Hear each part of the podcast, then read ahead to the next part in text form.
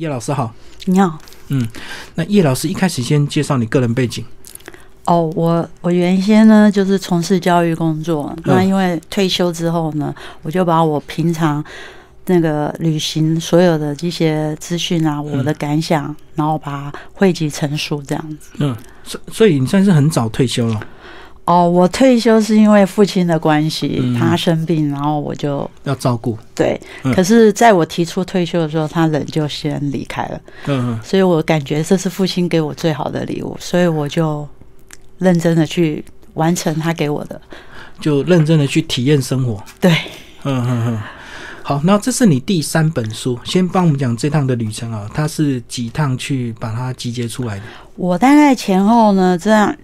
就是从我先从青海开始接触到这个藏族的文化，嗯，那一直在心里面就对这种佛教的这些他们这些专注于这些佛理的这些人，就特别有一种哎心有归属的感觉。然后又因为父亲过世之后，更加让我觉得说这个生命的旅程，我必须要去走西趟一趟。西藏这一趟，大家都说高原的七。高原的因素太多了，有的人说：“那你你这样子不是把自己的生命拿去玩吗？”我说：“那这个是我额外得到的。”嗯，我就很坦然的去面对这个，所以高原上一些症状我也都克服了，然后我也很安全的回来，然后我感谢这个可能就是爸爸的保佑，这样。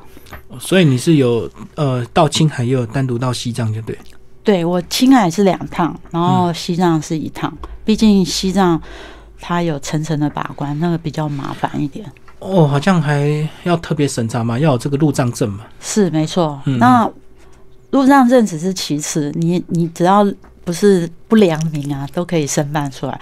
最重要的是，我们西藏这次跟旅行团，那他旅行团的要求非常的严格，就是你可能在半年前或是三年前，你就要先先。预约、预约、预定、预定，然后你的人数都不能变。嗯，你那团只要有一个人退出，或是他们有什么更改，可能你那不成团。那我我之前就说，我大概用了三年时间，每次都都要成团，然后在最后就被抽掉，最后就被抽掉。只要一有状况就就抽掉你的那个团。嗯嗯，所以这一次真的是很幸运，这样。所以他是多久前的？我就是三年前吧，三年前，对，就一直在申请入藏。那有越来越松，还是有越来越严格？我觉得越来越严格。嗯，然后我们到了布达拉宫，我也觉得还没有去过西藏的人，真的应该去一趟。嗯，因为布达拉宫毕竟是我们说的是一个百年的建筑，它毕竟是用古古老的功法建造的，所以那么多人，他人员限制上去的。的人数啊，还有你停留的时间，只会越来越严格。那我就当地的听到，就是说他们可能在过完过没几年，他们就要关闭布达拉宫，嗯，做一个很重要的维修，大整修就对。对，嗯，因为毕竟太多人踩踏，那他那个是夯土，跟我们想象中的那种钢筋水泥不一样。哦，不是水泥地基，就对。对不对？对，它就是古法那种用夯土这样一层一层慢慢夯上去的。嗯嗯。所以，嗯，看到这些古人的智慧，我们觉得真的是心存感动。嗯，就是有些东西是一定要到现场才知道。如果我们有人说，哎，你去去那个看一看照片什么，我觉得那个不一样，是感受的问题。对，现场看跟看影片还是差距蛮大的。嗯，我们先从青海开始聊好了。青海湖是我们这个呃。我不知道现在的地理课本是怎么样，可是我国中地理课本那时候已经讲青海湖这样子，非常印象深刻。这样，嗯，它就是一个咸水湖，嗯，那它它的湖水来自于高山上的雪水融雪水融化，然后因为雪水融化，然后又是一个封封闭性的内陆河，所以它的含含盐量很高，嗯嗯，然后在里面生存最有名的就是那个黄鱼，嗯，我应该说二十年前我去的时候。路边摊都可以吃到黄鱼，就是很多，就对。嗯，可是我们这次去几乎都是被限制的，它是保育类的东西了。那黄鱼生长在那么高冷的地方，气压还有那个温度，它一年只长一公分哦，很缓慢。对对，所以你吃到十公分，可能它长了十年。那我们人就是这样，吃的时候不觉得，可是一听到哦，尤其是台湾人特有的饮食概念，就是这个很少见，一定要吃非要吃啊。对，非要吃。那当时我吃的是二十年前的感觉，就是那个刺很多，刺很细，因为鱼身小。那这一次去，我就嗯，当然不能吃啊，就只能在。青海湖面看他这样很悠游自在的在那翻肚，所以它也没有特别好吃嘛，因为那鱼又小，吃又多的话，只是因为呃物产有限就对了，才不得不抓嘛。对，特别啦，就应该是这样。当地人大部分都是用油煎呐，或是卤的，嗯，清蒸的反而比较少。是，嗯，哦，因为味道要比较重一点，比较好吃，就对。对，因为高原能吃的东西少嘛。对。它现在就是一个非常有名的观光景点嘛，是旅游团一定会去，对不对？是。然后它因为青海湖的面积非常的辽阔嘛，它是最大的内陆湖，所以它有些地方就是就我们知道，它有草原，它也有沙漠。嗯。沙漠就是我们知道甘肃那边吹过来的黄沙。嗯。所以整个青海湖的周边就是变化多多元。如果你绕青海湖，其实可以看到很多不一样的东西，还有高山的雪水融化，嗯嗯，那那也是一种很特别的那种，就是你感觉那个水特别的冰冷，嗯，但是你有点像我们那种，嗯，毛毛骨全部张开那种感觉，嗯，就是你在接触这个水。那当初我们是。当然，就从课本知道青海这个东西嘛，所以一去就很感动。哇，我到青海了，这样，然后摸一摸水，哎，要表演刺激一点，就是眼泪都快要流下来，终于可以来到超感动，对，超感动。应该是非常冰凉，对不对？嗯，高山的湖水，对，高山，而且清丽呀，那种冷冽的感觉不一样。对，嗯嗯嗯。我们来讲坎布拉，坎布拉里面有讲到说，呃。中国版的《阿凡达》是不是它的那个呃地形很像那个张家界啊？是，然后它地形地貌的变化又特别的多，嗯，所以我在书里面有拍到它不一样的风景的那个面貌是不一样，可能转一个山又是看到另外一个世界的，对。那为什么说它是阿凡达？这就是它还没有被破坏，嗯。可是虽说没有被破坏，可是我已经看到后面有一个水坝出来了。那大陆大陆就是因为他们对这种天灾特别的敏感，所以他们现在就做了很多水坝，像三峡大坝那些都是这样子应运而生的。可是你改变地貌，你地貌也会改变你的生态。对啊，对啊，对啊，就是大自然会反扑了。所以讲的就是李家峡，就对，已经也盖了一个水坝。对对对。那因为这个，那个它它的点是在黄河的中上段，嗯，所以整个黄河是看不到黄色那一部分，就是看得到是清清澈的湖水，嗯，所以我我我书里面有写说，我们常常说什么啊，跳到黄河都洗不清了，那在这一段是完全没办法没办法了了解这样，因为湖水真的很漂亮的。哦，因为它还没到这个黄土高原，对，还没有流经，对，还没有流经黄黄土高原，就是很清澈的湖水就对了。嗯，讲祁连山，祁连山也是哦，地理课本常常听到。对，去祁连山主要就是看那个我们说的油菜花田。嗯，可是这次我去晚了，油菜花田已经过了。嗯，那反而是天气最适合。就是太早去就很冷，以我们热带地区的人我们会受不了，因为干又冷，所以所以你去是几月？我去的时候是五五六月。哦，那气温还不错。对，嗯嗯，然后里面有这样的雪莲呢，雪莲是不是真的天山雪莲很贵？是不是？呃，在当地是还还常见的啦，很一般的就对。对我们武侠小说，天山雪莲有练。练内力最好的，还有疗伤止愈，所以意外是被炒作出来，对不对？嗯，我想是。嗯嗯嗯。然后祁连山还有这个放牧的风光啊，是不是？嗯，祁连山。大部分就是，如果你你你有想要骑乘在这个山脚下这样子，像像那个大漠儿女这样一马长鞭这样，所以我觉得祁连山还蛮适合的。所以他应该有观光客可以直接坐马奔腾这样子。有啊有啊有，通我们在青海湖附近就已经有出现这样骆驼啦，什么看你要选择什么样的坐骑都有。这个就是他们非常重要的收入。对，嗯，我们讲六月会，六月会就是他们的一个呃庆典。对，然后是呃青海非常重要的一个活动，是不是？它应该说是藏东。嗯嗯，是我们如果有翻到唐朝的历史，就是唐太宗跟吐蕃曾经。吐蕃他们都念吐蕃啦，嗯，曾经有用兵嘛，所以当时的吐蕃国王就是把军队就是放在那个西藏跟跟那个唐朝的边境那边，然后等到我们那个伟大的文成公主愿意和亲之后，对，那兵应该回来了嘛，可是他还是不放心，所以你们就留在那边，嗯，所以那一群兵他们就在这个藏东地方就慢慢的演化，变成说，嗯。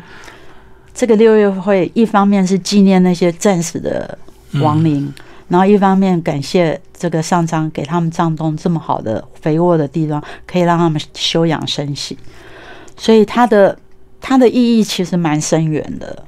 所以就是留在那边的士兵，为了怀念家乡所呃演变出来的一个习俗，就对，对对，一个六月的庆典。对，嗯，那六月庆典里面，他们也会有跳战舞。战舞就是我们看到他会打龙骨，然后会排成一个长蛇阵的样子，嗯，然后双方互相对跳，嗯，那因为很少见，所以这个当那个当地的那个老师啊，王梦老师特别推荐我们一定要来，嗯，就是要看这个，所以他是办几天呢？是。哦，他就是一个村子一个村子连着办，哦，有有可能庆典就是延延续到一个月这么长的时间，哦，就是连着。就是各村办一个月，各村办，然后最后再到最大的村做一个最大的总结，各村都会来这样。那其中最有名的就是我们说的那个闸口，就是用铁线插插入我们插入那个，就跟当地一样啊？可是当地是一种无意识的这样去扎，会流血。我们有时候看到的血流满面这样，可是我在那边看，连小朋友也扎，嗯，不流血，然后拿出来没痕迹。很神，可我后来是想，就是说，对，可能是巫师他扎的时候是通过是比较没有血管的这个肉肉比较多的地方，可是这个都是技术啦，可是也要对巫师的一种很虔诚的心吧。有游客敢去体验吗？他他不扎游客，他只扎当地当地人。是，他因为当地人也要经过鱼神的动作，然后敬神的动作，他才会再去做这个扎。我们是沿一路跟着跑了，其实，在高原上跑很很辛苦。我我觉得有一阵子我都气快喘不过来，这样。坐着巴士吗？没有没有，跟着跟跟着这样跑，哎，跟着他们村子这样跑。嗯，跑上跑下，前村后村这样一直跑。海拔也蛮高的。哎，我在书的每一个章节都有把对那个当地海拔的高度稍微标列出来，这样。所以几乎都是三四千公尺左右啊。对对。好，我们来讲这个西藏的部分。西藏里面，你花蛮多时间介绍这个达赖六世，对不对？嗯。达赖六世为爱奔走天涯，他应该算是一个诗人呐。嗯。那我我们都知道，他们有转世灵童的这个活这个习俗。嗯。那转世灵童被确定他的身份之后，他会在他还没有。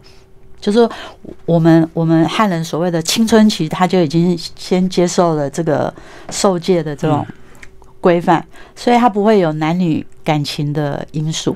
很小就要被被对对对被指定。那达赖六世是因为达赖五世他那时候所处的一个政局是一个比较诡谲的一个势力，比如说有蒙古的势力，有这个汉人的势力。达赖五世要要。就是原籍的时候，他要他的，嗯，他的最重要的、最中心的那个部下说，不要把我的伤势发布出去，嗯，但是你要去找到这个转世灵童，你要保护好他，让他能够独当一面的时候，在就是政局比较安安定的时候，再把他的身份公布。所以达赖六世应该是。已经出尝了这种情窦初开，他开始萌芽，对我们所谓的男女之间的感情，他已经萌芽了。嗯，所以等到他萌芽，然后再再要把他拉回来，才被找到，就对，不是才去公布，然后他也才知道我原来是婆婆。哦，所以他身份本来是被隐瞒的。对，他是被隐瞒的，他连他自己都不知道他是这样子。嗯，他以为他可以跟着他心爱的女生，然后回回归爸爸妈妈的家乡，然后去过着这种一平淡的生活。对，嗯，他没有想到他的身份是这么的与众不同。嗯嗯，那他也他也曾经对他的这种身份，就像我们这种叛逆期一样，他会想要去反抗，然后反抗之后就是他化化身成诗人，然后在西藏的街头跟一群年轻人这样子唱歌啊跳舞这样。游乐放纵就对。对对对，嗯嗯白天他是活佛，然后下来到出了布达拉宫之后，他就是浪人，这样、嗯嗯嗯浪子啊。然后后来有一天就被逮到，被发现了。对对对，然后就，嗯，历史的书说的是很清楚啊，就是到青海边的时候他就生病，然后人就走了这样。嗯可是我我们总是人都是多情，认为这个只是表象，背后的他应该还活着。嗯，但是，嗯，这个历史我们就不去翻它了。他可能就退掉他的肉体就对了，然后移到别的地方去转化。对我、嗯我们当然希望是最美好的，对，因为是既然是活佛，就不会那么轻易就就死掉。对，当然当然，啊，不然现在怎么可能到十几？达赖都已经到十几世了，对不对？嗯，没错没错哈。其实在这个八廓街这边就介绍蛮详细。那八廓街是不是就是它一个非常热闹的一个市集？哦，真的很热闹。然后我我觉得热闹到你会觉得那那种对宗教那种虔诚的力量，在这条街上真的是展展现出嗯来。就人们就是人手一只那个转转经轮经轮，转经人真的很有趣。我觉得在转当中，自己的心思也跟着。平静下来，对对对，买这个东西有没有技巧？可不可以像这个中国大陆其他景区那乱杀价这样？是藏人比较单纯，对不对？他们没开价应该比较实在。因为八廓街毕竟也是观光区啦。嗯但我相信一分钱或一一分货，比如说二十块人民币跟两百块人民币，那个东西拿在手上，质感就会不一样。嗯，那你说会不会是骗当地的观光客？我觉得就在你在你的心，这个质感的东西，你愿意花两百，或是愿意花二十，嗯都都是随你的心意而定。嗯那我我我这个人是比较随性一点，我是一眼看上那个，然后问价钱我也能接受，然后我就没什么杀价，我就买了。哦，所以你不会刻意直要买到最便宜、最最当然，你哪有时间去做一个最便宜的这种东西？其其实，嗯，就我所知啊，这些价钱以我们台湾的生活水平，我觉得我们都可以接受。嗯那卖买贵了你就当就是帮助当地的经济，那买买便宜就是你可能幸运吧，这样。嗯。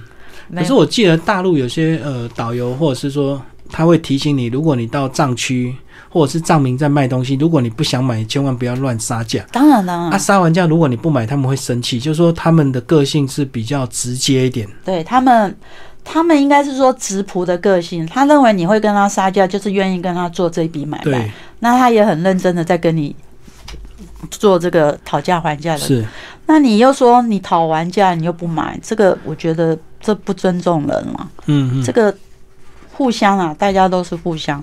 你既然愿意跟人家进行这个讨价还价，你就是不管得到什么，你应该履行你的诺言，就是买。嗯，如果他真的降价，你就该买，千万不要说降完价不买这样。我们来介绍大昭寺，大昭寺也是很有名的，对不对？是嗯大昭寺，就是所有藏民族呢，他们都会来。那大昭寺最有名，当然就是佛佛的金身啦、嗯释迦牟尼佛曾经答应，就是他他要圆寂的时候，他的徒弟说：“佛佛，你要走了，你要圆寂了，我们可不可以把你塑塑你的金身，让大家对你有一点？”那当时在塑，好像就是一个八岁，嗯，然后一个十二岁，还有一个是二十岁。哦，那其中十二岁是婆婆认为最接近他他的样子的。对，那这十二岁就是当初跟着文成公主一起入藏。嗯所以，嗯，在大昭寺里面就是供奉的这个佛佛的这个塑身啊，这样。那我们去看的时候呢，也是要排队，很长。嗯，当地的藏人入大昭寺是不用费用的，免费的，他可以进。可是藏人很多，几乎全，这有点像阿拉伯人说我一定要去圣地麦加朝拜一样。嗯，对当地人来讲，到到大昭寺也是一生一定要做的一件事。而且他们沿途好像就会边走边跪边拜，对不对？对对，这就是他们的一万次的长跪跪拜，就是头身意全部五体投地这样。嗯嗯嗯嗯。我们常常在那个西藏的影片当中可以看到他们，他们如果说哦我要去朝朝拜了什么的，对全村来讲，这这都是一件大事。嗯。然后大家会。可以跟的就一起跟，这样。对。然后他们就做那些衣服啦、手啊，可以去做整个这样。嗯嗯嗯。好，我们来讲最后，最后就有一个呃一些景区，对不对？对。羊卓雍措。羊卓雍措就是我们俗称的羊湖啦。嗯。那这里就是我们我们常说的所有的那个达赖佛佛他们要转世那个灵童。的那个湖泊，嗯，方向就是在羊湖，对他们来讲，这也是一个圣湖。对对，然后，嗯，杨杨卓雍措的那个，我的印象很深刻，就是它的高度也很高，因为是慢慢爬上去的。对，所以我们下山的时候呢，其实心心跳就会已经心悸。嗯，那有些人呢，他对他们的身体是真的完全的不了解。我。我在这一趟西藏跟青海，我一直在跟自己的身体对话，就是请你支撑着我安全的回到平地。我我们在阳阳湖的时候，就是有一个人他上完洗手间，突然就站起来，然后哦，他太快了，对他太快，然后那个氧气没办法到达脑部，他就一阵晕眩，就啪倒下来，倒下来，然后等到人家发现已经。没有错过那个黄金急救期。对，那你看这个生跟死就这么一线之间。嗯嗯，动作太快。对，所以我不晓得，就是到了这些高原地方，当你的身体一一有状况的时候，你反而会去珍惜这个生命，你的生命体。嗯，你你没有办法说，嗯，我才不管这个，我年轻，我我怎么样？我觉得人就会开始学学的。去谦卑，然后去反反攻自省，去看看自己是怎么样在对待自己的生命。这样，嗯，我我觉得，嗯，当然很多人说啊，去西藏你们就说的好像跟神一样，可是我觉得这是对自己的一种尊重。没错，没错。对你，你会去感受到自己身体能量的不足，或是你你会去跟自己的身体对话，说，请请让我可以非常的安全健康的走下这个旅程。嗯，那我我在写这本书的时候，我也一直在传达这个讯息。我我们我们的社会太功利了，我们都把自己的生命拿来就为所欲为。嗯，可是真的在高原的时候，你开始会去尊重你自己这个生命。对，嗯，好，最后一章一定要介绍这个啊，青藏铁路。青藏铁路好像是西藏团一定会。不管去程或回程，一定会有一趟是坐铁路，对不对？对。不管是上行或下行，而且呢，这个一般是不是建议都是上行比较好，让你慢慢习惯那个高原，随着海拔这样子，让身体也去习惯适应这样。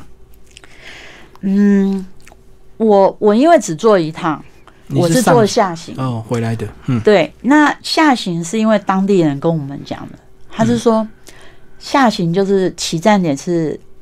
拉萨嘛，嗯，所以是打扫的最干净哦。所以你搭的时候，你就是新，就是他们整理过的，你这样搭下来。嗯，可是你从下面上来，你是在西宁，西宁有可能是又在接其他，就可能上海那边的客人过来，所以他可能应该是说，以大陆人的那个卫生习惯，你会没办法接受。